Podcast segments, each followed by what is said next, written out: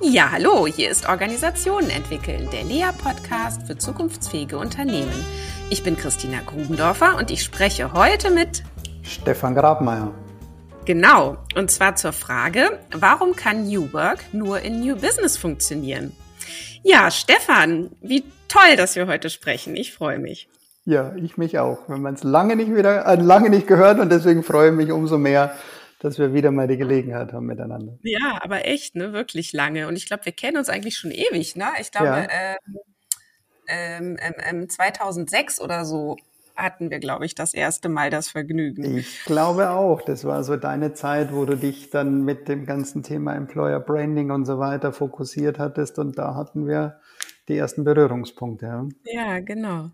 Ja, Stefan Grabmeier, du bist Geschäftsführer Consulting am Zukunftsinstitut, einem europäischen Think Tank für Trends und gesellschaftlichen Wandel in Europa.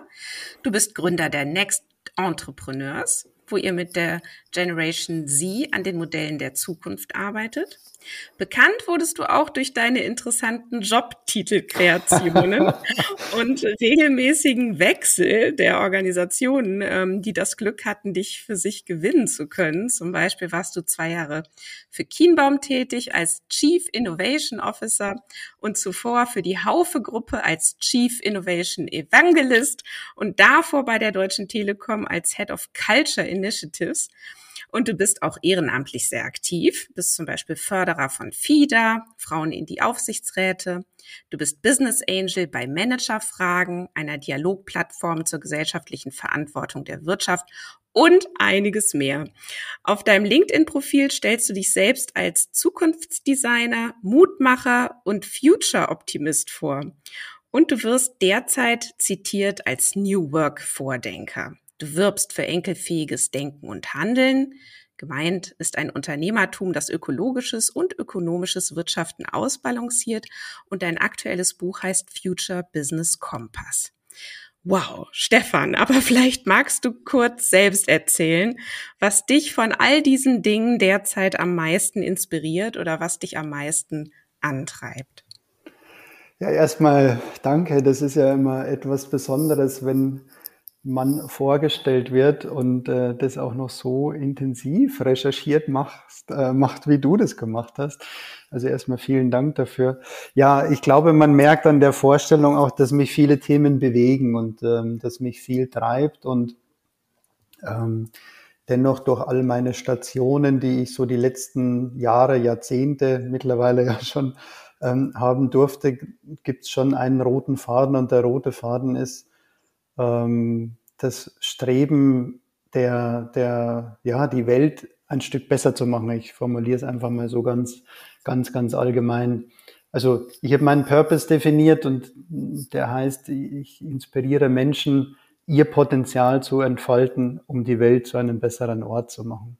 Und mhm. das ist mein Streben, ähm, wofür ich ja meine ganze Leidenschaft, meine Begeisterung einbringe, wofür ich jeden Tag aufstehe, also mir liegt viel an dem Gestalten für eine bessere Zukunft.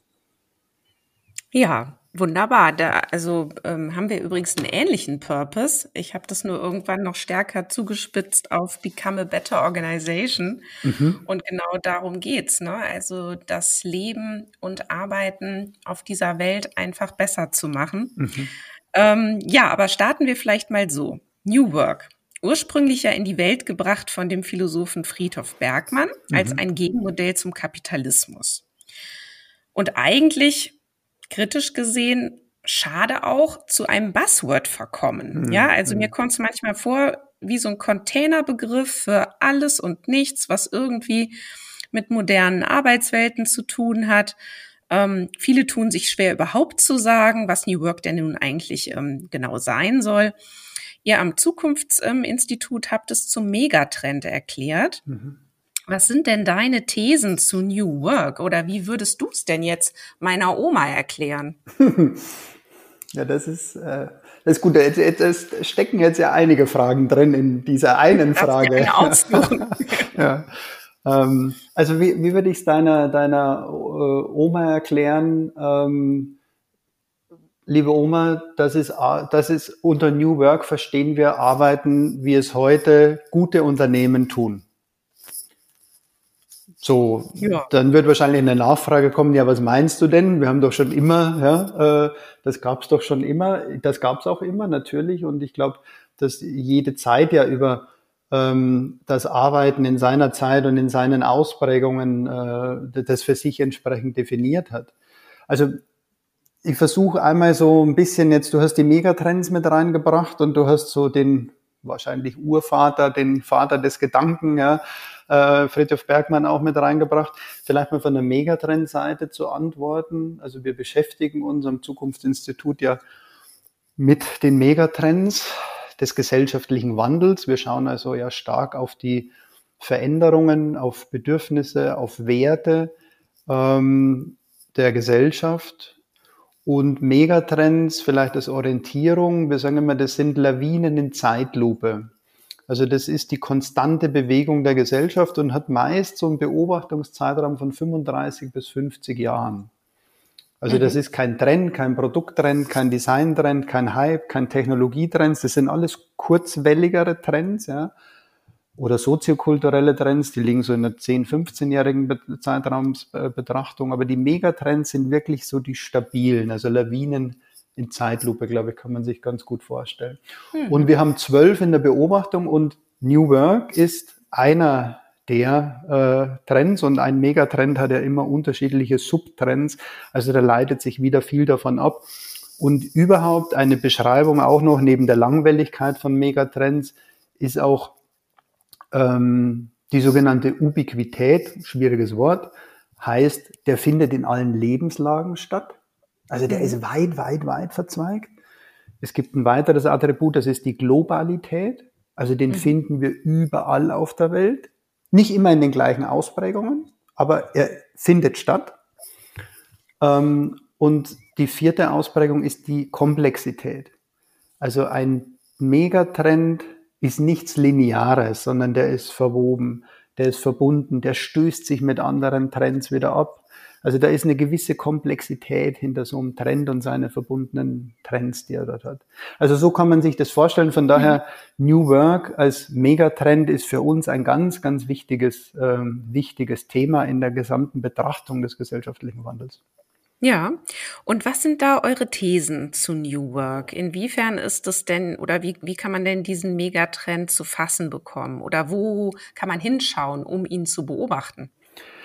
Das ist gut. Ähm, du bringst jetzt schon mal ein, äh, ein wichtiges Wort ein, nämlich das Beobachten. Äh, die, die Beobachtung ist ja, ist ja was ganz, ganz Zentrales. Es ist überhaupt eine ganz wichtige Eigenschaft, glaube ich, die, die wir brauchen, aber wir beobachten eben sehr, sehr viel. Ja. Ähm, also es gibt unterschiedliche und weit verzweigt, wenn wir da mit, mit, mit eintauchen. Ähm, die, was wir zum Beispiel jetzt äh, im Rahmen von Corona auch gemacht haben, wir haben so eine sogenannte Post-Corona-Trendmap äh, erstellt.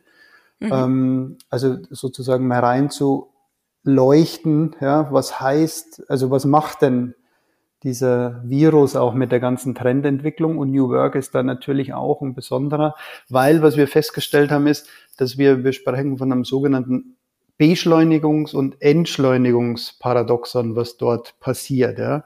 Und in New Work kam, hat man sehr deutlich gesehen, also das ganze Thema der Digitalisierung auf der einen Seite.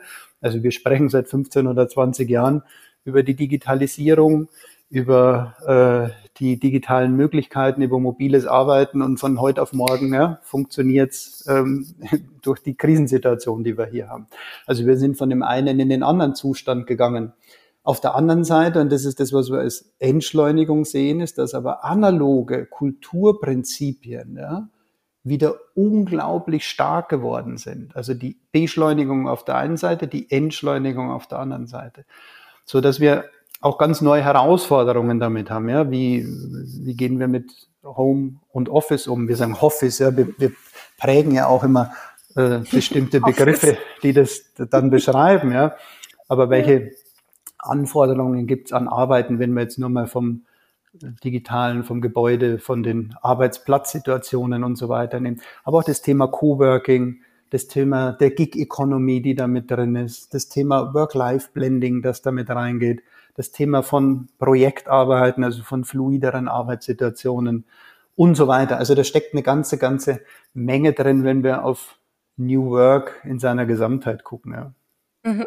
Und das heißt, man könnte aber ein Fazit ziehen um, und sagen, die klassische Karriere hat ausgedient oder das klassische Arbeiten hat jetzt mal ausgedient und jetzt richtet sich gerade auch ähm, durch Corona alles neu und anders aus und die Leute werden keine Lust mehr haben zu ihren in Anführungsstrichen alten Arbeitsplätzen mit den alten Arbeitszeiten mit demselben mhm. mit derselben Präsenzpflicht äh, zurückzukehren. Ähm, oder ja, wir erleben natürlich schon sehr viel. Also auf der einen Seite mhm. haben wir die Digitalisierung ja von, ich sage es jetzt mal 0 auf 100, ist ja so nicht richtig, aber in einem enormen, enormen Schub erlebt. Ja.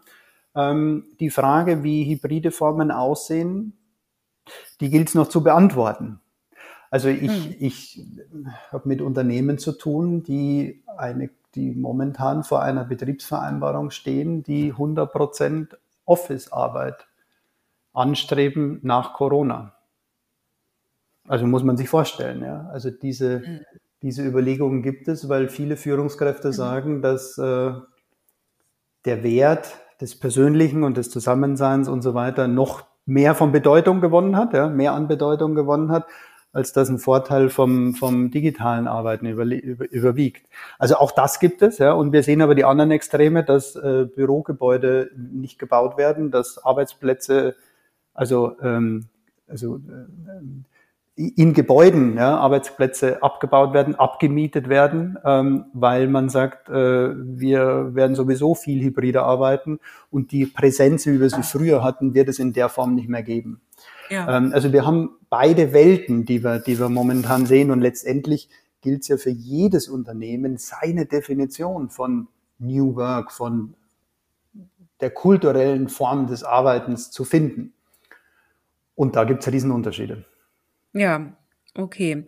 Dann lass uns doch mal von New Work dann jetzt zu New Business kommen. Was ist denn damit eigentlich gemeint? Ja, ähm, ich meine, du hattest ja meinen Kollegen, den Professor Stefan Teves, auch bei dir. Ähm, genau, der, aber das haben ja vielleicht nicht alle Hörerinnen und Hörer. Das haben nicht alle, gehört. genau. Also von daher wäre das mal der Link, auch diesen Podcast mit anzuhören, weil ich glaube, dass das eine ganz, ganz gute Ergänzung mhm. ist. Und ähm, im Zukunftsinstitut sprechen wir von sogenannten Next Generation of Business, Neo-Business kann man auch sagen. Ähm, und die Next Generation of Business ist für uns, hat jetzt nichts mit den Generationen äh, des Alters zu tun, sondern eigentlich mit dem, ja, mit dem Verständnis von besseren, von neuem Wirtschaften, ähm, also so, sozial-ökonomisch und ökologisch äh, Aspekte sozusagen in Einklang zu bringen und ich würde es mal mit meinem Wort, was ich sehr gern benutze, mit enkelfähigen Wirtschaften, also ein mhm. nachhaltigeres und sehr, sehr langfristiges Wirtschaften in Einklang zu bringen. Und aus meiner Perspektive heraus kann New Work nur stattfinden, wenn das Businessmodell und der Anspruch eines besseren Wirtschaftens auch funktionieren. Ähm, also ich habe meine Fragen einfach dort wo Unternehmen Raubbau an dem Planeten betreiben, wo Ungerechtigkeit herrscht, wo soziale Ungerechtigkeit herrscht, wo ähm, viele Dinge ähm, Schaden, wo Schaden zugefügt wird im Geschäftsmodell. Ähm, denn New Work hat ja sehr viel mit der Sinnhaftigkeit des Arbeitens zu tun. Mhm. Und ich würde Arbeiten als ein Systemelement eben einer Businessstrategie, eines Geschäftsmodells sehen und nicht isoliert betrachtet, mir nur Gebäude anzuschauen äh, und über Achtsamkeit zu sprechen und ähm, kostenfreie Obstkörbe auf dem Tisch, sondern es muss ja ähm, zu einer Strategie eines Unternehmens passen und New Work ist die Antwort auf eine gute und nachhaltige Unternehmensstrategie. Mhm. Das heißt, ähm, eigentlich könnte man fast sagen, ähm, ist ja dann das, der New Work-Gedanke optimal ähm, realisiert in einem New Business, also das heißt einem Unternehmen, das seiner gesellschaftlichen und ökologischen Verantwortung auch gerecht wird. Also das, ähm, ähm, das wäre für mich die, das Optimum, was man aus meiner Sicht erreichen kann, äh, beziehungsweise sich hinentwickeln sollte. Also äh, mhm. äh, nicht in allen Unternehmen sind wir ja, also wir tun uns ja immer leicht, gründen wir neu, ja, lassen wir was Neues entstehen, dann sind wir in der Gestaltung ja viel freier. Ähm, die meisten Unternehmen befinden sich ja in Übergangsphasen, in Transformationen. Ähm, und das gilt es natürlich entsprechend zu gestalten. Aber ich gehe vielleicht, und jetzt komme ich nochmal zu deiner ersten Frage auf den Fritjof mhm. Bergmann zurück, weil der Fritjof Bergmann und ich durfte den Fritjof kennenlernen 1999. Das war so in meiner, einer meiner ersten HR-Rollen, die ich hatte damals in, in, in der Hypo Vereinsbank. Und mein damaliger äh, Chef und Geschäftsführer, das war ein Tochterunternehmen in dem IT-Bereich von der Hypo Vereinsbank, der hat irgendwann, äh, hat er mich mal angerufen und gesagt, du Stefan, da ist ein Freund von mir aus den USA da, der ist heute Abend bei mir. Ähm, und das ist ein Thema, das dich sicherlich interessiert, willst du nicht vorbeikommen? Und ich wusste überhaupt nicht, wer das ist. Und ich habe den Fritjof Bergmann kennengelernt und das war wirklich, äh, es war ein fantastischer Abend und es waren noch mehrere, weil der äh, über Wochen hinweg auch in Deutschland immer bei ähm, dem, äh, meinem damaligen Chef gewohnt hat. Und er hat damals von den neuen Zentren der Arbeit gesprochen, so hat er das genannt in den USA, das, was er aufgebaut hat, ähm, als, als eine Antwort, ja auch sein Modell der Drittelung äh, der, der Arbeit. Und er wollte diese Idee auch im deutschsprachigen Raum, also in Deutschland, Österreich und in der Schweiz umsetzen. Und das waren sozusagen seine ersten äh, Berührungen, äh, da nach Deutschland zu kommen. Und man muss, also mittlerweile ähm, ist ja auch viel, oder ist der Friedhof ja auch, äh, ich glaube so seit 2008, 2009 ist er ja auch wieder so in den deutschsprachigen Raum ein, eingezogen mit dem Thema. Aber das Credo, und das, um das geht's mir, was ich hier nochmal sagen will, das Credo der globalen New Work-Bewegung, die damals begonnen hat, hatte, ähm, also Sie haben es genannt, die Annullierung der vier Tsunamis. Und die Tsunamis waren die Annullierung der Spaltung zwischen Arm und Reich, die Annullierung der Verschwendung natürlicher Ressourcen, die Annullierung der Zerstörung des Klimas und viertens der Zerstörung gesellschaftlicher Kulturen. Das war neben dem eigentlichen Modell, was Friedhof Bergmann hatte, das große Credo der New Work Bewegung. Und das ist bei uns aus meiner Sicht überhaupt nicht angekommen. So, es ist bei uns so ein bisschen eigentlich mit hoher intellektueller Naivität wird das Thema New Work ein bisschen in der Filterblase betrachtet. Ja. Ähm, aber mir fehlt sehr, sehr häufig die ganzheitliche systemische Perspektive.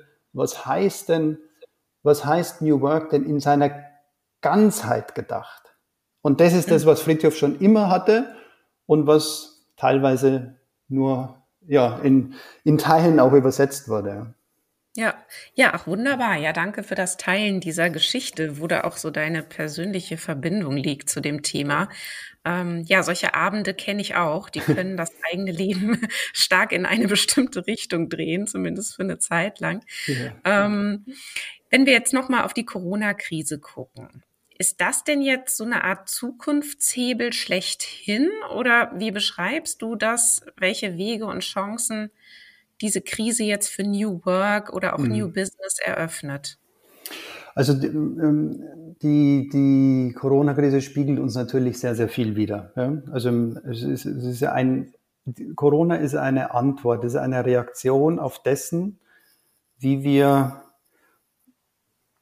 auch mit welchem Wirtschaftssystem, mit welcher Haltung und mit welcher Handlung wir mit der Welt umgehen. Ja. Also ähm, über den Megatrends liegen ja die sogenannten Metatrends. Und die Metatrends, das ist all das, was wir aus der Natur heraus kennen und sehen. Mhm. Ähm, und Corona ist letztendlich eine Antwort auf genau das, was wir tun, dass wir ähm, die Natur immer weiter zurückdrängen, dass wir die Artenvielfalt zerstören, dass wir ähm, dem System Erde und dem System Natur und Umwelt einfach viel zu wenig Platz lassen. Also im Endeffekt das, was wir aus der neoklassischen Ökonomie der letzten 250 Jahre getan haben, das ist jetzt eine Antwort. Und deswegen ist, ähm, wir sprechen ja von einer sogenannten tiefen Krise. Also wir haben ja nicht nur eine Krise in einem System. Also die Finanzkrise war eine Finanzkrise. Ja? Ähm, und jetzt haben wir ja in allen, wir haben es im politischen System, wir haben es im gesellschaftlichen, wir haben es im wirtschaftlichen, wir haben es im Gesundheitssystem, wir haben es im Bildungssystem und so weiter. Also diese tiefen Krise zeigt uns ja ganz, ganz deutlich, dass viele Dinge nicht stimmen ähm, die wir vor Corona hatten. Mhm. Und es zeigt uns auch, dass wir aus meiner Sicht nicht nur über eine Pandemie sprechen, sondern wir wirklich über ein Zeitalter von Pandemien sprechen. Also wir mhm. bewegt das, aus meiner Sicht war das ein Startschuss, weil wir so viele Schäden schon am System Erde äh, vollbracht haben ähm, und die Reaktion jetzt nicht dabei ist, wenn wir alle geimpft sind. Ähm, und man muss auch sagen, Corona besteht ja schon länger, als die Menschheit besteht. Ähm, und es gab Gründe davon, dass es jetzt so ist, wie es ist. Also von daher, äh, was will ich damit sagen, ist, dass wir uns ja auf ein, also wenn wir wieder in eine Balance kommen wollen, ja, von Gesellschaft, Umwelt und den ganzen sozialen Aspekte, dann müssen wir verdammt schnell, verdammt viel ändern. Ja, und was? ne? Also das ist, naja, also ähm, erstmal stimme ich dir absolut zu. Ich sehe es auch so und ich bin eigentlich immer wieder überrascht, ähm, wie sehr das äh, nicht Thema ist. Mhm. Ne? Dass mhm. also Corona einfach auch ähm, nicht jetzt einfach so zufällig mal über uns kam, sondern dass wir uns das eingehandelt haben, mhm. ne? durch die Art und Weise, wie wir äh, leben und wie wir mit unserem Planeten umgehen. So, und ich finde, das mhm. muss man viel stärker ins Bewusstsein holen. Und ich finde es auch sehr viel hilfreicher zu sagen, nee, jetzt nicht alle durchimpfen und dann zurück ins Alte, Ne? Mhm. sondern ähm, jetzt eben zu sagen, äh, es ist ein, ein, ein, im besten Fall ist es jetzt ein Wachrütteln. Ja. Und im besten Fall kann man irgendwann mal zurückgucken und sagen, Mensch, gut, dass wir aufgeweckt worden ja. sind. Und was wäre mit uns allen passiert, wenn wir dann nicht Folgendes getan hätten? Und ähm, wenn wir jetzt einfach, um es nicht zu kompliziert zu machen, auf Organisationen schauen und auf vielleicht sogar im Spezielleren auf Unternehmen schauen, mhm. was empfiehlst du denn Unternehmern, Unternehmerinnen oder auch Managern, was können sie denn jetzt tun, um sich Gehör zu verschaffen oder welche Veränderungen sollten sie jetzt schleunig, schleunigst anpacken? Mhm. Also was wir feststellen in unserer Arbeit und wir beschäftigen uns sehr viel, also wir dürfen am Zukunftsinstitut ja mit vielen Entscheidern arbeiten, wenn es um Zukunftsfragen geht. Also strategische Fragestellungen oder Geschäftsmodellfragestellungen oder Visionen von äh, Unternehmen oder ähnliche. Aber meistens, ähm, und das ist wirklich das sehr, sehr Schöne, dass wir mit vielen Menschen zu tun haben, die per se schon sehr, sehr positiv ein, ein Bild oder ein, ein, ein, ein Wollen, ja, äh, sich mit Zukunft zu beschäftigen haben. Was wir sehen, ist die Fragestellung ändert sich. Weil es gab einen Satz, den ich im, im, im letzten Jahr sehr, sehr häufig gehört habe und der war, das konnte ich mir alles nicht vorstellen. Dass das passiert, das konnte ich mir nicht vorstellen. Also dann ist doch andersrum die Frage, was können wir uns denn vorstellen? Und Zukunft ist ja nichts, was da ist oder was auf uns zukommt, sondern Zukunft hat in erster Linie damit zu tun, wie wir uns Zukunft vorstellen können. Also welche Bilder wir uns aufbauen. Ähm, und diese Fragestellung, die hat sich teilweise, zumindest in unserer kleinen Filterblase, ja, mit den Unternehmen, mit denen wir arbeiten, geändert. Weil natürlich gibt's ähm, Zukunftsbilder, Trendscouts, Strategieabteilungen und, und, und. Aber viele haben sich die Frage gestellt, Mensch, wenn wir das nicht gesehen haben, was heißt denn das eigentlich? Also wo haben wir unsere blinden Flecken? Was sehen wir denn eigentlich und was sehen wir nicht? Und wie müssen wir denn reagieren? Also was müssen wir an uns ändern, damit wir ein anderes Bild der Welt bekommen? Und diese Fragestellungen sind sehr, sehr interessant. Und das würde ich sagen, ist der Beginn dessen, wie wir bestimmte Themen ändern, ja, wie wir bestimmte, und das hat erstmal viel mit Haltung, sehr, sehr viel mit Denkmustern, ja, mit Glaubensbekenntnissen, sehr, sehr viel damit zu tun, wie schauen wir eigentlich auf die Welt und sehen wir die Dinge und was sehen wir nicht und wie beschäftigen wir uns damit.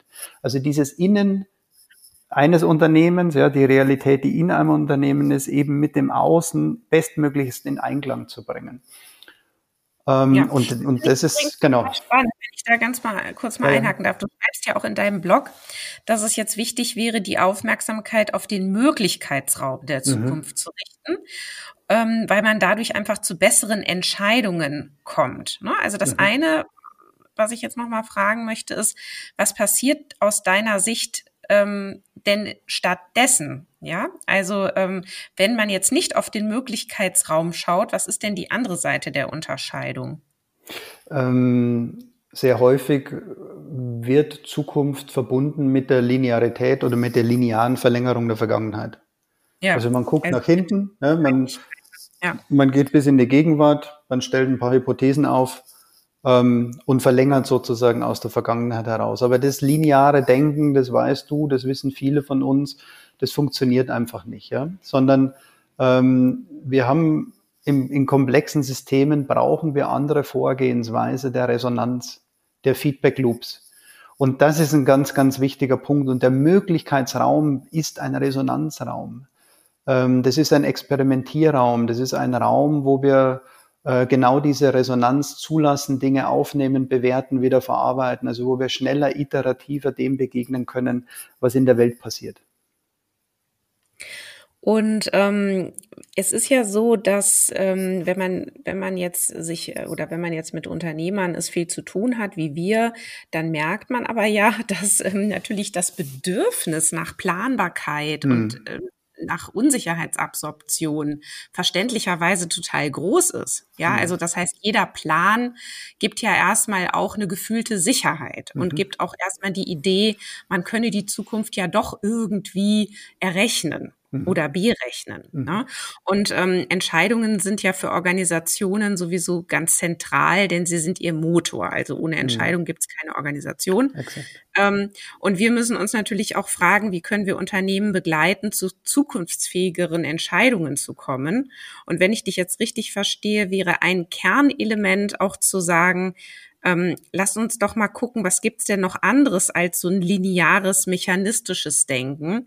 Und ähm, wie sieht eigentlich das alles aus, wenn wir die ganze Komplexität mal zulassen, wenn wir die Verbindungen mhm. zulassen, wenn wir die Zirkularität reinholen? Mhm. So, und da würde mich mal interessieren, was machst du denn für Erfahrungen, wenn du ähm, wenn du solche Impulse gibst? Oder sagst du, das macht eh keinen Sinn, solche Impulse zu geben? Zu mir kommen Leute, die haben das schon längst verstanden und von dort aus gehe ich mit ihnen dann weiter.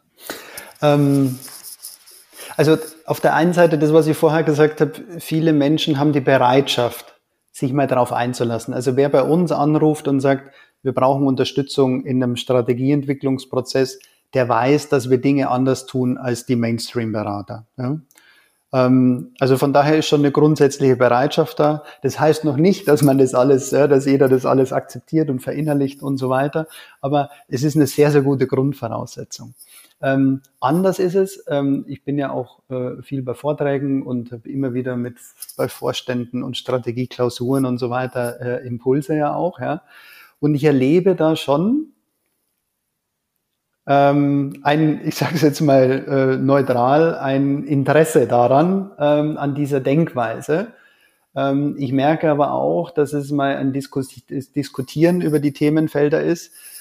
Ich weiß dann nicht immer genau, wie geht's denn dann weiter. Ja? Aber ich war letzt beim großen Energieversorger äh, in der Vorstandssitzung und da ging es auch darum und dann sagt der CEO, ach Herr Grabmeier, das heißt, wenn ich das richtig verstanden habe, was Sie sagen, dann müssen wir lernen, systemisch zu denken und unsere Linearität verlassen. Und dann sage ich, wunderbar, Sie haben es richtig verstanden und in einem Satz den Fazit von meinem Vortrag zusammengefasst. Ja. Und das hat ihn wirklich beschäftigt. So, das finde ich schon mal sehr, sehr gut, weil ich glaube, in dem Moment kann ich gar nicht mehr tun als das. Das ist das Inspirieren, ja, Potenziale zu entfalten. Was daraus ja. passiert, weiß ich nicht. Ja. Also, ja. Der, der Matthias Hawks, der, der Gründer des Zukunftsinstituts, hat ja ähm, auch den Zukunftsreport rausgebracht. Mhm. Also das bringt jetzt dieses Jahr 2021. Und wenn ich das jetzt richtig zitiere, heißt es dort, glaube ich, ähm, 2021 wird das Jahr der Entscheidungen. Exakt. Ja. Kannst du das nochmal ähm, erläutern, was ihr damit meint? Ja, du hast das vorher schon, schon angestimmt mit den Entscheidungen, ja. Ähm, wir haben ja also das, was mit Corona passiert ist, ist ja, dass Systeme gebrochen sind. Also das, was ich vorher meinte, die Tiefenkrise, ja, also in jeden, in jedes System gehen, ähm, sind ja bestimmte äh, Systeme einfach gebrochen. Ein Lockdown äh, führt einfach zu irreversiblen, also irreparablen Verbindungen. Ja? Und ähm, wenn ich ein, ein System wieder verknüpfe, habe ich ja nie den Ausgangszustand, sondern es wird ein anderer sein als zuvor. Und wir sind an der Stelle, dass wir eben für viele dieser neuen Verbindungen Entscheidungen treffen müssen. Was passiert denn? Ja? Wollen wir wieder zurück ins Alte, das wiederherstellen? Was brauchen wir Neues? Wie sieht unsere finanzielle Situation aus? Wie viel Puffer haben wir eigentlich noch? Wie sieht unser Marktumfeld aus? Und, und, und. Es sind jetzt so unglaublich viele Fragestellungen, die sich Unternehmen ja momentan stellen. Also diese Weichenstellungen. Und die Weichenstellung wollen wir zurück ins alte Spiel. Oder ist es der Aufbruch, ja, der kreative Auf- oder vielleicht sogar Ausbruch ja, in ein neues Spiel? Und vor mhm. dieser Entscheidung, vor dieser Weggabelung, da stehen wir momentan, jeder von uns. Ja. Der eine eben mehr, der andere weniger intensiv. Aber genau diese Entscheidungen gilt es zu treffen. Und die größte Unsicherheit, das hattest du vorher gesagt, die haben wir immer in den Momenten, bevor wir Entscheidungen treffen. Weil die Zahl der Anzahl der Optionen am höchsten ist. Und die Anzahl von Optionen bringen erstmal Unsicherheiten. Habe ich eine Entscheidung getroffen, ja, dann komme ich ja in sowas wie ein Flow und dann beginnt ein anderer Zustand. Aber diese Entscheidungsphase. Und deswegen ist es enorm wichtig, dass wir die Art und Weise, wie wir Entscheidungen treffen. Und wir gucken eben sehr, sehr, sehr, sehr systemisch auf all diese Entscheidungsfindungsprozesse. Das heißt, wir versuchen eben aus den Gesamtzusammenhänge Entscheidungen zu treffen, weil wir glauben, dass das die besseren Entscheidungen sind. Mhm. Okay, wunderbar.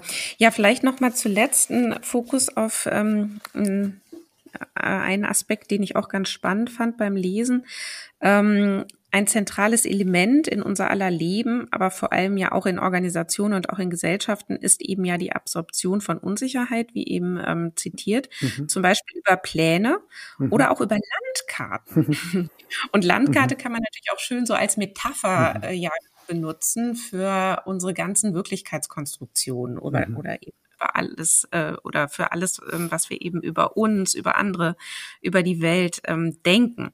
Und diese Landkarten, ähm, die, die prägen unser Denken und Handeln ja weit mehr, als viele es sich ja so bewusst machen, würde ich mhm. jetzt mal ähm, so sagen. Und nach, je nachdem, welche Landkarte ich nutze, um mir die Welt zu erklären, prägt das ja meine Einstellungen, meine Erwartungen und folglich auch meine Entscheidungen, also mein Handeln. Mhm. So. Mhm. Ähm, wie können denn solche Karten dabei unterstützen, Zukunft wirkungsvoll zu gestalten? Mhm. Ja, du sprichst echt ein sehr spannendes Thema jetzt an, weil das ganze Mapping, das ganze, ich, ich, ich mache es nochmal eins weiter, das Visualisieren von bestimmten Dingen. Ja? Mhm. Und viele Bilder geben uns ja ein Abbild ja, von, von Realitäten oder prägen Wahrheitsfindung in uns.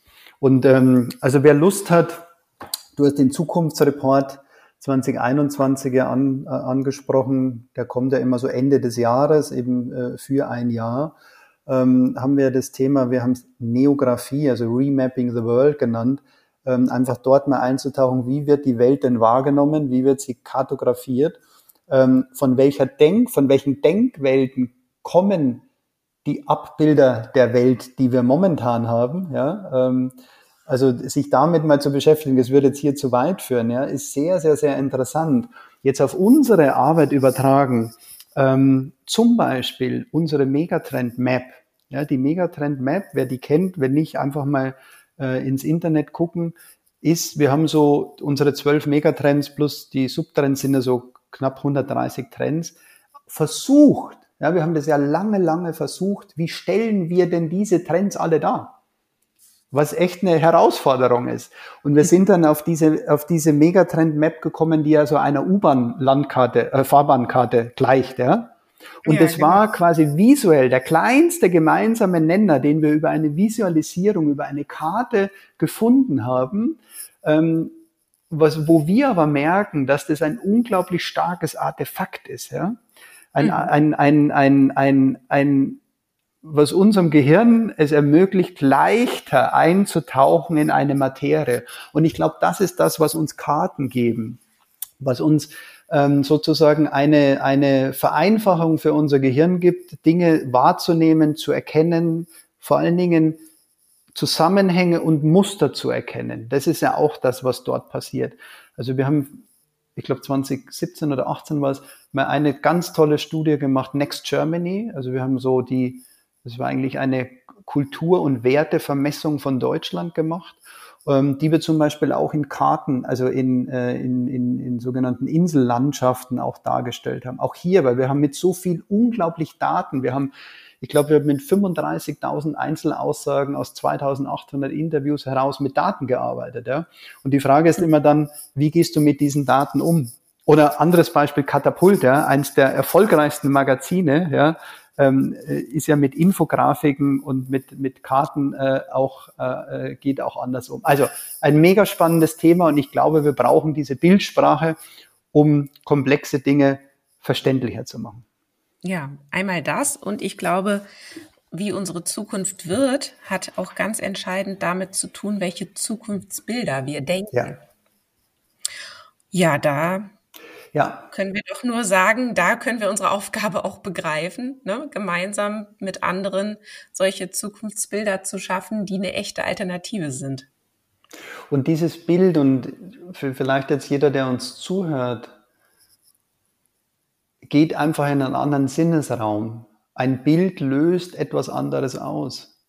Ein Bild geht auf Emotionen und es ist, glaube ich, sehr, sehr wichtig, dass wir auch in der Wahrnehmung nicht nur die Kognition haben und rational wahrnehmen, sondern dass wir die emotionale Wahrnehmung auch stärken und da helfen uns Bilder ungemein. Und das auch im Business. Also wenn wir über Visionsbildung zum Beispiel sprechen oder über ja, Visionserarbeitung, dann kommen wir dort aus der Emotionsforschung heraus, weil wir wissen, die stärksten Anker von Menschen sind Emotionen. Und wenn ich eine, eine Vision über die Emotionen bilden kann und dann in ein Narrativ übersetze, ja, dann habe ich stärkere Anker, als nur in Anführungsstrichen am Narrativ zu arbeiten. Genau. Ja, wunderbar, Stefan. Herzlichen Dank. Ähm, wie schön, dass wir heute sprechen konnten. Und ich wünsche dir für deine Arbeit, die ich ganz wichtig finde, weiterhin sehr viel Inspiration und ähm, hoffe, dass wir, äh, dass es jetzt nicht wieder so lange dauert, bis wir uns mal wieder hören. Das stimmt. Also ich sage auch vielen lieben Dank und ähm, was enorm wichtig ist, dass es Menschen wie dich gibt, ja, die solche tollen Podcasts machen. Du lädst unglaublich viele spannende Menschen ein. Also auch vielen Dank dafür, dass wir, dass es du jemand bist, der diese Resonanzräume schafft. Äh, sich die Zeit zu nehmen, eine halbe Stunde oder 35 Minuten reinzuhören, zu reflektieren. Also auch vielen, vielen Dank für deine Arbeit. Ja, gerne. Und ähm, ich lerne da auch immer ganz viel dabei. Ja, also, tschüss, lieber Stefan. Mach's gut, bis ganz bald. Tschüss. Ja, das war Organisationen entwickeln, der Lea-Podcast für zukunftsfähige Unternehmen. Weiterführende Links zu dieser Podcast-Episode wie immer auf der Website www.become-better.org. Vielen Dank fürs Zuhören.